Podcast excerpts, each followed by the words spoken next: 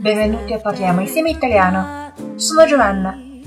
今天我们的主题是 Sei fulminata？你是被雷劈了？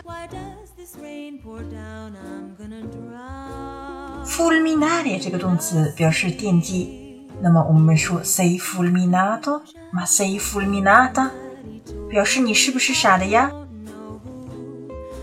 我们还可以表示惊呆了、吓傻了。 来看两个例句。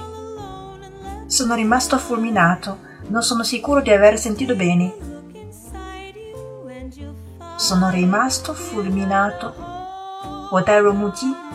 Non sono sicuro di aver sentito bene. 我不确定自己有没有听错。Sono rimasta fulminata quando ho visto lei davanti a me come arrivata dal cielo. Sono rimasta fulminata. 我吓坏了。Quando ho visto lei davanti a me come arrivata dal cielo.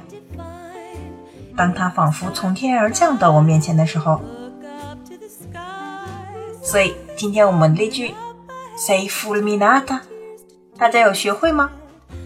关注公众微信号 “caffè italiano”，乔瓦纳的意大利语频道，输入关键词 “fulminato”。